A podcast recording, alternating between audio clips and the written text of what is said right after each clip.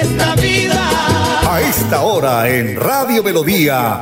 Hola, mi gente, mi gente. Dirige y presenta Amparo Parra Mosquera, la señora de las noticias. Hola, mi gente. Programa de orientación periodística y de servicio social al servicio de Bucaramanga y Santander y con los hechos que suceden diariamente en el país. De lunes a viernes, de 8 a 8 y 30 de la mañana, para que usted esté bien informado. Señoras y señores, con ustedes. Amparo Parra Mosquera, la señora de las noticias. Ay, ay, ay,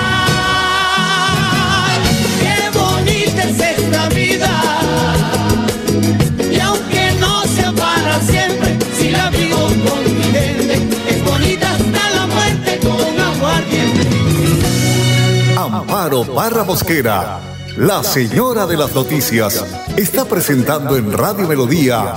Hola, mi gente, mi gente. Oigan mi gente, lo más grande de este mundo siempre me hacen sentir un orgullo profundo.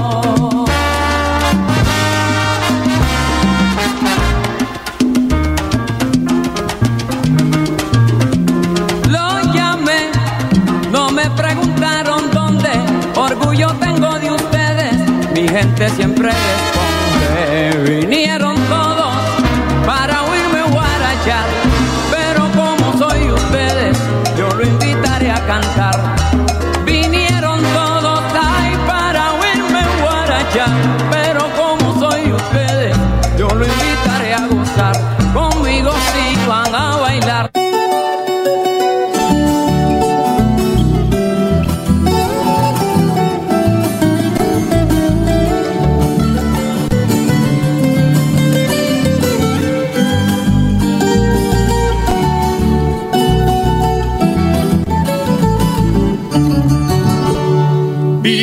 Colombia, su bandera en el horizonte sigue luciendo, con el manto amarillo esplendor y prosperidad, el azul de los mares y su cielo que va creciendo, con el rojo encarnado de la sangre de libertad.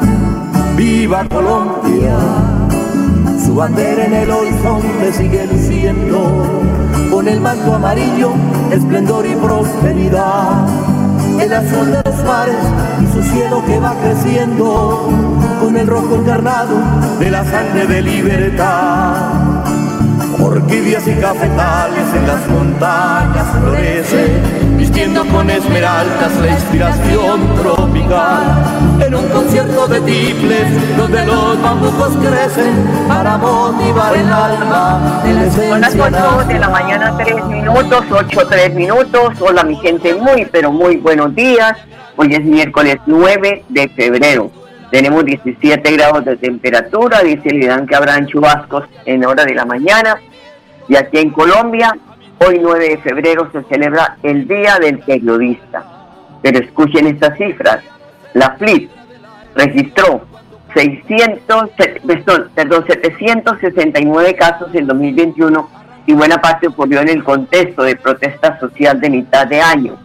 En el mes y nueve días que han transcurrido de, de, este, de este año, van 22 violaciones de libertad de prensa en Colombia, según informó la página oficial de la Fundación para la Libertad de Prensa, FLIPS.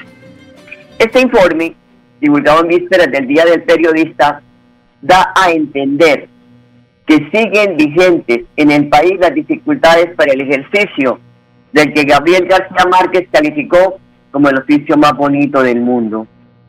Eh, de este total, la mayoría se han materializado en forma de hostigamiento contra comunicadores, amenazas, trabas para el acceso a la información, daños a la infraestructura de los medios de comunicación. La organización no dio, por lo pronto, más detalle de esos sucesos. Lo que sí entregó a propósito de la conmemoración es un informe consolidado de 2021, un año en el que en las, en las agresiones sumaron 684 con 769 víctimas, lo que representa un incremento de los casos de un 31% en relación a los 449 casos que se presentaron en 2020 con 648 víctimas. Igualmente hubo una obstrucción de acceso a la información por funcionarios a un, un asunto que, hay que decir que es un asunto que, aunque parece más leve que los anteriores, torpedea la posibilidad de que la información llegue de manera eficaz a la sociedad. El acceso a la información pública es un derecho fundamental de la ciudadanía, eso no lo inventamos los periodistas, eso es un derecho fundamental y vital para el ejercicio de la prensa. Todos los días los periodistas solicitan datos e información a entidades del Estado para realizar auditorías sobre temas de alto interés público, porque aquí han reventado la mayoría de hechos de corrupción en el país, que tenían tapados muchos gobiernos, pero gracias a la prensa se ha logrado poner en evidencia estos temas. Obstaculizar este derecho, mucho atención a los funcionarios públicos, a todos, y obstaculizar este derecho nos afecta como sociedad, pues tenemos menos insumos para tomar decisiones informadas. Hay que ir a la fuente, hay que tener diferentes eh, opiniones para no encastillarnos en una y no sesgar la información, que es lo que de pronto ha pasado en algunos medios y por eso el desprestigio de la prensa. Y que también muchos periodistas hacen parte de plataformas políticas, se vuelven jefes de debate en los micrófonos de los candidatos y eso no está bien, porque hay que respetar a la opinión y respetar a los candidatos porque todos están en el mismo partidor. Todos tienen derecho a tener comunicación con la, comunidad. Por tanto, no podemos sesgarnos, no podemos decir es que yo soy del grupo de fulano de tal, porque ahí sí pierde eh, credibilidad el periodista. Y cuando perdemos la credibilidad, apaguemos el radio, apaguemos los medios de comunicación y vámonos. Hay que respetar tanto al oyente, al lector, al televidente, y que el periodista es neutral, sesgando la información, inclinándose por un candidato o por el otro, porque vuelvo y repito, todos están en el mismo partidor cuando son candidatos. Pero con estas estadísticas hago una pregunta. ¿Será que los periodistas tenemos algo para celebrar hoy? Bueno, una pregunta. Una pregunta muy mía. Y de pronto algunos colegas respondan después de analizar y estudiar todo este tema que nos ha entregado víspera de el Día del Periodista, eh, la, la, la, que la Fundación para la Libertad de Prensa en Colombia, la FLIP. Y pues quiero felicitar a todos los colegas en el departamento que trabajan arduamente, que de pronto no tienen que celebrar porque ha sido unos años difíciles después de la pandemia, porque los medios de comunicación prácticamente se sostienen hoy, los medios pequeños, con la publicidad oficial. Pero no sé, a mí nunca me ha pasado, yo no puedo decir, me han puesto condiciones para dar una pauta al programa. El día que la pongan, pues hasta luego maestro, porque no puedo vender mis principios. Hay que decir que los medios de comunicación trabajamos precisamente los comerciales, cuando hay pauta, pues hay un programa. Cuando no hay pauta, los periodistas no lo pueden hacer porque muchos tienen que pagar el espacio. Muchos tienen que pagar, sacar mensualmente para hacer su trabajo, para hacer su oficio. Otros tienen que pagar a los medios de comunicación para poder hacer su trabajo. En mi caso, vuelvo y repito, nunca me ha pasado que condicionen una cuña en mi programa. Es que tiene que hablar bonito de fulano. No, ese día no la recibo, porque uno se debe a la gente. El día que uno pierda la credibilidad, pues pierde toda la oportunidad.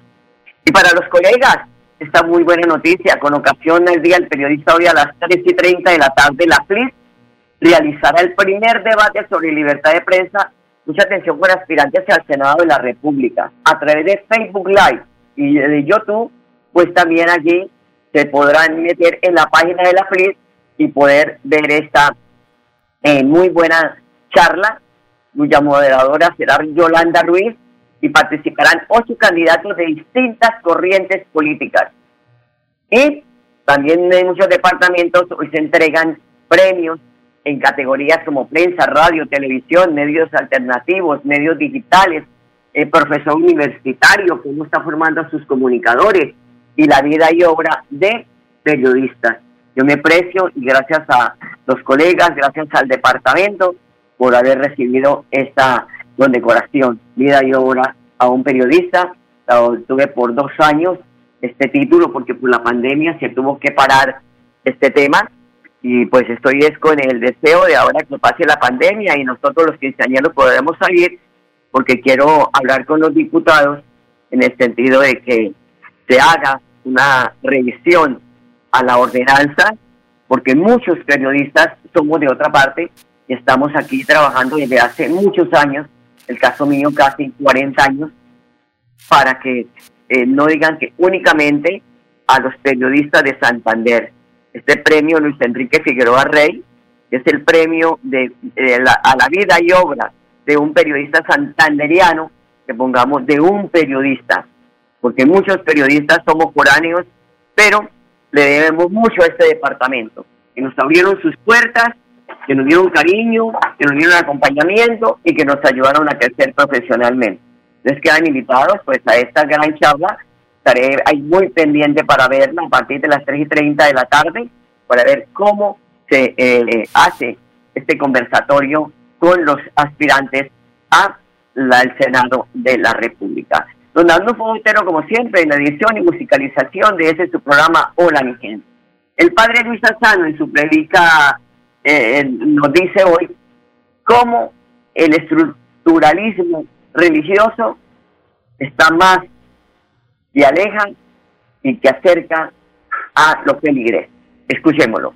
Marcos 7 del 1 al 13. Hoy estamos viendo que el estructuralismo religioso más que aleja que acerca o que liga. Por eso vamos a ver los tres elementos de hoy. Primero, religión, que es un término que significa religar, volver a. En nuestro caso, la religión es volver a ligarte con Dios o ligarte de una manera precisa con el Señor. Y es por ello que el cristianismo es una manera clave de volver a ligarte con Dios. Es decir, religión se denomina aquello que me permite ligarme con lo divino. En nuestro caso, que somos católicos, sabemos que el ligarte desde el catolicismo permite volver a encontrarte con tu Dios en la presencia del Señor. Es un estilo de vida, porque quien se encuentra con Jesús le cambia la vida y cambia a otros la vida. Por eso te vas a ver y te vas a encontrar con personas que realmente lo transmiten a Dios desde su experiencia, no desde una teoría ni de siquiera de una licenciatura en teología. Lo transmiten desde ese encuentro. Es decir, que te lo demuestran y te lo muestran con un estilo concreto, con su propia vida. Entonces, Puedes decir, esta persona es religiosa, no por cuanto reza o cuánto hace o cuánto dice, sino porque respira a Dios en todo momento. Y por eso tu vida tiene que religar y a volver a encontrarte con este Señor, con este Dios que tanto bien te hace a vos y tanto bien me hace a mí. Y que nos recuerda que la clave de todo es volver a ligarme con Él para toda la vida. Pero también en toda religión existen normas. Las normas en nuestra religión son actos de amor. Son actos pequeños de nuestro amor con Él, como los enamorados, que a sus amantes les manifiestan actos de amor, les llevan una rosa, les llevan un caramelo, les llevan un chocolate, le hacen un gesto, le llaman por teléfono, pregunta cómo está, está atento a sus necesidades. Es por ello que las normas, como la misa o el rosario, no tenés que mirarlas como un peso, uh, ahora me toca esto, uh, ahora me toca el otro, sino como actos de amor para forjar la relación. En este caso, la relación con Dios. Es lo que pasa en la vida matrimonial. Si con tu marido o con tu mujer no hablas nunca o, no tenés gestos de amor, en un año va a pasar a ser desconocido de él o de ella y hasta van a pasar a ser enemigos. Por eso es lindo tener pequeños gestos cotidianos de amor. Bueno, lo mismo pasa con la obra de Dios en tu vida. Tenés que tener esos gestos de amor con Dios, en Dios y para Dios. ¿Qué gesto de amor hoy estás teniendo con Él? Y entra también el estructuralismo. Es cuando a lo religioso y a las normas lo convertís dentro de una estructura asfixiante. Asfixia ese estructuralismo, en donde en vez de relegar tu vida con Dios y de religar tu presencia con Dios, terminas cortando la soga por tanto peso que te ponen o que te imponen. Y eso te lleva a perder lo esencial, Entonces, en vez de pensar cómo hablar con Dios y manifestarle todo lo que tenés en el corazón, te ponen a cuestionar cómo tenés las manos, cómo te peinás, cómo es tu genuflexión, cómo es esto, cómo es el otro. Ah, entonces no vale la misa porque estuviste de esta manera. Ah, no vale tu rosario porque no hiciste esto. Ah, no vale tu visita al Santísimo porque... Fa... Ay, guarda. La estructura es buena porque tiene un camino, sostiene un camino. Pero el estructuralismo es malo porque todo se centra en estructuras que son asfixiantes.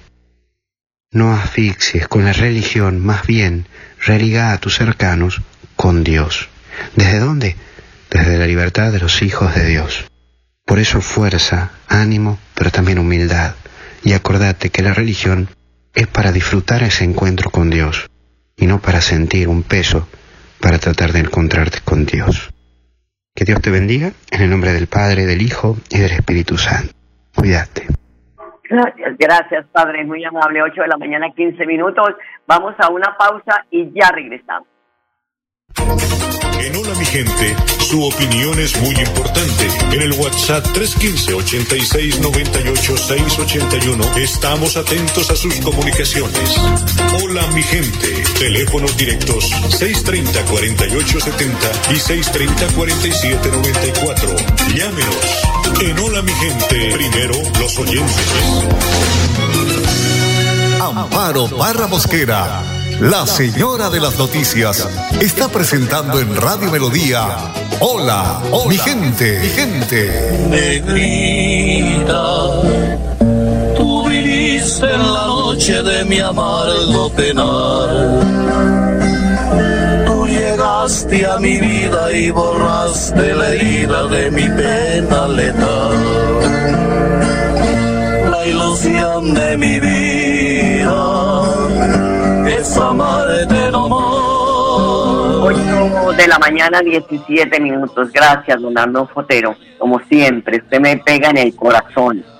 La canción que le cantaba a mi padre y a mi madre, a Serenata, cuando le daba este tema. Llegan al alma, 8 de la mañana, 17 minutos. Mire, Bruno, no quisiera hablar más de COVID, pero es que se sigue muriendo la gente en el departamento. En las últimas 24 horas fallecieron 18 personas por la enfermedad. Las autoridades de salud también confirmaron 717 nuevos contagios del virus en el departamento. Y ojo que Santander aún tiene 10.000 casos vigentes que están ahí de contagio. ¿ah? Pero nos resistimos a la vacuna. Nos resistimos a la vacuna. Por mitos, porque la vecina dijo que no sé qué, que le iban a poner un chip, que no iba a tener más familia, que a los hombres se iban a congelar las cestas, en fin, una cantidad de mitos. Si eso fuera verdad, los médicos, los especialistas, los científicos no se vacunarían, pero todos están inmunizados. Fíjate que desde que salió la vacuna han dejado de morir médicos y enfermeras porque ya están inmunizados.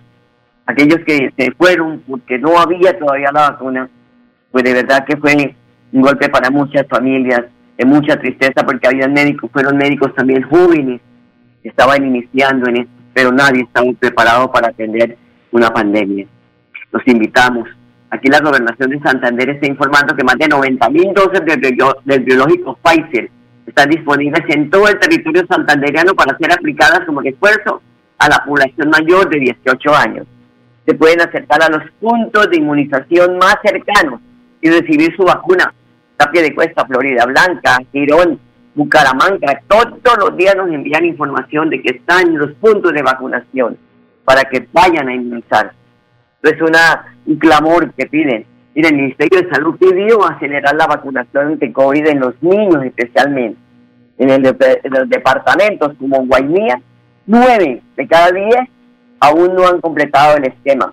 En Colombia, siete de cada diez entre los 3 y los 11 años no han completado su esquema de vacunación anti-COVID y 4 de cada 10 no se ha vacunado. Así lo reveló el ministro de Salud, Fernando Ruiz, quien le llamó la atención a las entidades territoriales, oígase bien, a los departamentos, a los municipios, para que avancen en la cobertura de vacunar los niños, una medida clave. Ahora, pues se están retomando ya las clases presenciales deben tomar mecanismos para ir a los colegios, para pedirle los permisos a los padres de familia, para que ellos den el permiso de vacunar a sus hijos. Ha dicho el ministro que hace un llamado urgente a gobernadores y alcaldes, que ya han transcurrido tres meses y siete días desde que se inició la vacunación en los niños de 3 a 11 años. Y el 31 de octubre del 2021, esto es responsabilidad de todos vacunarlos, dijo. Yo desde el 2021 viene esta, este, este programa de vacunación de los niños. Los datos revelados por el Ministerio de Salud que fueron tomados hasta el 5 de febrero pasado dan cuenta que una fuerte desigualdad en la cobertura de vacunación se está presentando. Las cinco entidades territoriales con mayor desempeño, oígase bien, son Barranquilla, Santa Marta, Cartagena. Parece que los costeños le dieran miedo a la muerte y todos han ido a vacunarse. Boyacá y Bogotá han vacunado el 70, casi el 77% de los niños entre 3 y 11 años con al menos una dosis anti-COVID. En esquemas completos han alcanzado una cobertura del 36,9%. Así que jugamos a la altura de estas ciudades y por favor que salga Bucaramanga, Santander, entre los departamentos que tienen, que ya se están completando estos esquemas de inmunización. 8 de la mañana, 21 minutos. Les contamos Luis Ernesto Ortega, quien es coordinador de la Unidad Municipal de Gestión del Riesgo de Bucaramanga, ha dicho que ya con, ayuda de, de, autoridades ya han retirado materiales de toda esta situación que se presentó en esta ola invernal o en estos días de invierno que ha afectado a estos sectores vulnerables y que también la unidad de riesgo eh, cuenta con las ayudas materiales y alimenticias para esta población afectada. Ya hemos hecho un recorrido bastante grande por varios puntos de la ciudad. En este momento nos encontramos en el sector de Vijagual. Esta es la quebrada La Lomera, que normalmente se generan afectaciones. Ya el material de arrastre fue retirado por la comunidad. Ya el espacio está totalmente libre. En cuanto a las afectaciones que se dieron, pues la administración municipal eh, va a ayudar con la entrega de algunas ayudas humanitarias Aquí queremos ya generar un parte de tranquilidad que teniendo en cuenta que después de seis horas de lluvia eh, en algunos sectores hubo afectaciones, pero ya poco a poco hemos venido atendiendo y se está llegando a la normalidad.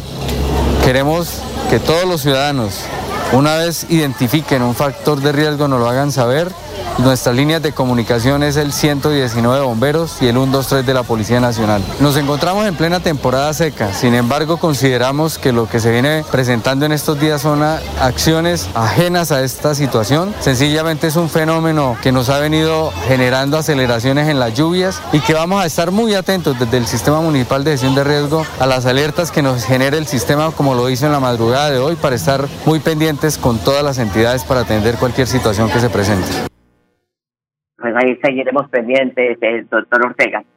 Sobre la denuncia de infidelidad en contra de Alex Char, que ha sido el tema para muchos medios de comunicación que le han gastado mucho tiempo, que si le engañó, que si le regaló, que si la trajo, que si la llevó. Esto obligó a una mujer que tiene que tener mucha valentía para ponerle la cara al país, a Katia Nule, la esposa de Alex Char, a salir, a romper su silencio sobre la infidelidad de su esposo, Aida Merrano pues publicó muchas cosas íntimas que hacían parte únicamente de la relación de ellos. Pero como estamos en tema electoral y en este país el chisme, todas esas cosas, el morbo es lo que tenemos en cuenta en unas propuestas de los candidatos, pues ella ha tenido que poner la cara. No sé, digo una mujer valiente porque es que la vida privada de uno es una vida privada. Y en el caso de una sociedad patriarcal, patriarcal donde hemos vivido mucho, en muchos hogares esta situación de algún desliz del esposo, del papá, del tío, del primo, del sobrino, esto ha sido como una situación, y digo yo muchas veces, porque los medios de comunicación en medio de esa tragedia que vive Pereira no nos preocupamos en investigar cuál es el trabajo de las corporaciones ambientales y los municipios, de los alcaldes que no sean tan laxos cuando los que están invadiendo terrenos en zonas de alto riesgo para que protejan la vida de sus conciudadanos. Pero es que eso da votos. Que una persona haga un rancho y después haga un piso y después haga dos y después haga tres y después le venga la montaña encima. Eso, eso digamos de gastar tiempo. Buscar responsabilidades, que no se vuelva a presentar eso en el país, que los alcaldes sigan poniendo el ojo a esas a esos invasores, porque no se puede seguir exponiendo la, la vida de las personas. Yo quiero compartirle a ustedes este, eh, este audio, este video que entregó la esposa de Alex que pues ha dejado y que eh, se abre el debate sobre si somos mujeres que decidimos queremos seguir sufriendo o somos mujeres valientes o son buenas. En fin, eh, ahí está abierto el debate sobre este tema. Aquí está Katia Dicen que al pasado pisado y al presente de frente. Y así debe ser. Yo por eso quiero contarles que toda esta información que ha salido últimamente no es nueva. No es nueva para mí y no es nueva para mi familia. Es una información vieja, pero sobre todo superada. Yo entiendo que en las campañas políticas salen muchos temas, sale mucha información. Y yo sé, porque esta no es mi primera campaña política, yo sé cómo funciona esto. Sin embargo, hay un tema que debe ser intocable, que es la familia. Me da mucho dolor que algunas personas utilicen esto y pasen por encima o quieran pasar por encima de nuestros sentimientos.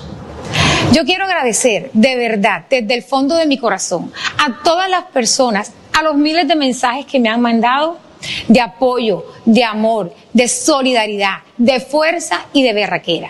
De verdad que es muy importante para mí. Las personas que me conocen saben que toda esta información no me va a desestabilizar. Ahí está. Pues para mí, quien debe ser entrevistado es el candidato. Él podrá tener sus argumentos, expresarlos, porque hizo esto hace siete años. Esto se viene a reventar este escándalo ahora que estamos en plena campaña política, donde él está haciendo que el candidato presidencial. Con eso no estoy diciendo que comparto la infidelidad, pero hemos vivido, por eso le digo, seguimos viviendo en un país donde el varón se siente más macho poniéndole los cachos a la mujer. Y tenemos que empezar a desaprender eso para poder tener una sociedad más justa y más justa con las mujeres. 8 de la mañana, 27 minutos. A ustedes, oyentes, gracias por su sintonía. Les deseo un feliz día. Los dejo con la programación de Radio Melodía. Y hasta mañana. Los quiero mucho. Hola, mi gente. Programa de orientación periodística y de servicio social al servicio de Bucaramanga y Santander y con los hechos que suceden diariamente en el país. Hola, mi gente. Mi gente. Dirige y presenta Amparo Parra Mosquera, la señora de las noticias.